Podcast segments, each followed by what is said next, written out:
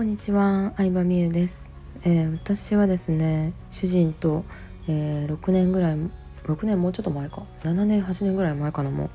に婚活アプリペアーズというところで出会ったんですけど、まあ、まだ当時はそんなに婚活アプリっていうのが一般化はしていなくて、うんでもその分今ほど難易度は高くなかったんだろうなと思います。今確実に婚活アプリでまあいい人とマッチする真剣な出会いを探すのが難しくなってるなって思います。結構そういう心理学とか恋愛系の YouTube を見ることが多いんですけど、まあ、その難易度が上がった理由の一つとして、えー、みんな恋愛ノウハウをある程度知るようになったのが一つあると思いますね。それこそ TikTok とか TwitterSNS 系でどうやったら異性を落とせるか沼らせることができるかみたいなのを発信してる人がめちゃくちゃいるんですよ。これまた。なので心理学を使ってちょっと人のなるな心をもまあ言ったらさそれってさほんまに好きな人と両思いになるのに使うのはまだいいと思うんですけどそんなに好きじゃないけど何人も落とせちゃうわけですよその心理学を知ってるだけで。サンクコストだったりとかカリキュラ効果とかいろんな心理学があるわけなんですけどなのでうん。なんか真剣な出会いを探しづらくなったんじゃないかなと思いますね。そういうノウハウが裏面に出ちゃってるというか。もう一つは単にうん参入人数が増えすぎたのでうん人数増えると一見いいように思えるかもしれないんですけど私はあのそれこそ8年前婚活アプリ使った時にいいなと思ったのがそういう新しいものに抵抗ない人に出会えるっていう意味でいいなって思ったのがあるんですよ。うんまあ、Facebook のアカウントを使って知り合いとかにはバレずにこうなるな条件で合コンとかよりもはるかにコスパよく人と出会えるっていうのが画期的やなと思ったんですけどとはいえもう怪しいと思ってる人がやっぱり大半だったんですね私もアプリで出会ったって友達にはあんまり言ってなくてでもそういうなんか一見怪しいものでも新しいものに敏感というかあの抵抗感のない人に出会いたいなと思ってたから、うん、そういう意味でもアプリを使って出会えたことが、ま、効率よかったなっていうふうに思うんですけどかなり今はねかなりの人数のねもう使うのが当たり前みたいになってしまってるのでそうなるとなんかねあのアプリの怖いとこって日常で出会えない格上の人に出会えちゃうところだと思ってるんですよ。うん、で、まあ、女の子の場合やったらこうある特定のモテる男の人が複数の女の子をもてあそんでるみたいなので悩んでる人がめっちゃ多いんですよ。で男の人が特に二極化してるなと思っててあのめちゃくちゃモテる人でアプリで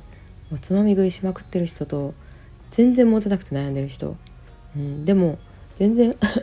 女子とマッチしません。全然モテないです。悩んでる人やっぱり女子から見ても魅力がないんですよね。まあ大事にしてくれるいい人かもしれないですけど。なので特に男性は二極化してて女性のうん中級レベル以上の女の子がもうイケメン人気モテる人に遊ばれちゃってるみたいな現状で悩んでる人が多いなっていうふうにはすごい思います。うん。でそう。だから、あの日常では出会えないようなカテゴリーの人と出会えちゃうからなんかねこの人とうまくいくんじゃないかっていう風な勘違いを起こしてしまうんですよね。今までの恋愛だったら、まあ、同じ会社とか同じ学校って、まあ、ある程度の、まあ、育ちだったり考え方とかうんそういう、まあ、収入とか学力レベルとかが同じような人同士で出会ってたと思うんですけど出会えちゃうだけになんかあのその自分のレベルっていうのを客観視できてないと難しいんだろうなと思います。真剣な出会いを求めるのであれば。うん、で、まあ、大学受験とかになったら 偏差値っていう分かりやすいもんがあるわけじゃないですか。文字試験とか打てて偏差値55やからこれぐらいかなとか偏差値60やからここ狙えるかなここ滑り止めかなとか分かるんですけどでも恋愛も例えば収入とかステータスとか住んでる場所とか容姿レベルとかもう偏差値みたいな感じで本当はあるわけなんですよ。うん、残酷な事実かもしれないですけど、まあ、だだからこそ誰も言ってくれないんですけどでそういう、まあ、恋愛でのこうレベルっていうのがあるのに自分は偏差値50ぐらいのに6070の男の人とマッチできちゃうっていうのがやっぱりすごい難しいところなんだろうなって思いますね。うん、でそれを客観視することとうんあとはでもやっぱり見る目を養うっていうのが大事な気がする個人的には。うん、で見る目養うのはなんか座学というかその男女の心理の違いの基本的なことを、まあ、まずなるな座学で学ぶっていうのは大事だと思うんです熱調べたらいっぱい出てくるんですけどその知識を得た上でうん結構場数を踏めばなんかねあのこいつやりもくやなっていうレーダーができてくると思いますね私は。うん、なんあなんかうさんくさいなみたいな。私結構ねあのそういう見る目がある方だとは思うんですけどでも最初から後分けじゃなくてやっぱりダメな人と関わることであこのパターンまたあったなとかあこれ言うやつちょっと警戒しないとなみたいなのデータが溜まってきてでしかもそれを結構復習というか反省したりして、うん、見る目を養ったのはあるかなと思いますね。なんかねこういうのは結構 YouTube とかで学んでも 実際自分が生身の人間を目の前にして騙されないと経験として身につかない気がするからなんか爆発を踏めたっていう意味でもアプリはすごい良かったなと思いますね。何人ぐらいとやったかな？多分ね30人以上は出会ったと思いますけどねアプリで。でその前にも結構合コン好きな友達が多かったので合コン毎週ぐらいやってましたね。毎週4人とか出会うとしたら1ヶ月で16人か。まあ平均15人やとしたら100人ぐらい出会ってるってことですよね年間で。でえ合コンとか婚活パーティーとかアプリ全部合わせて多分150人ぐらい出会ってたんじゃないですか1年間とかで。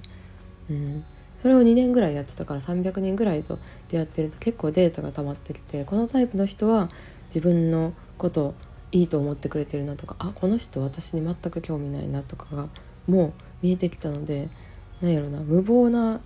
恋愛とかうん。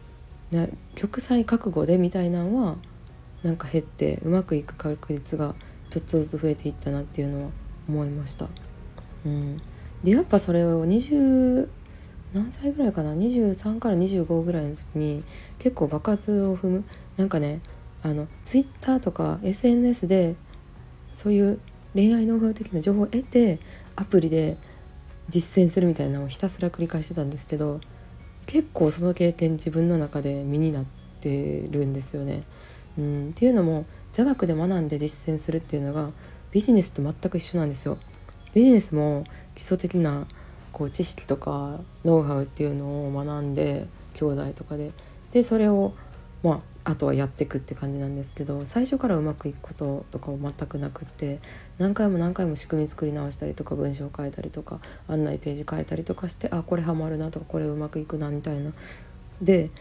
だんだんこうちゃんとした売れる仕組みができていくっていうのがこれまさに私が婚活アプリやった時の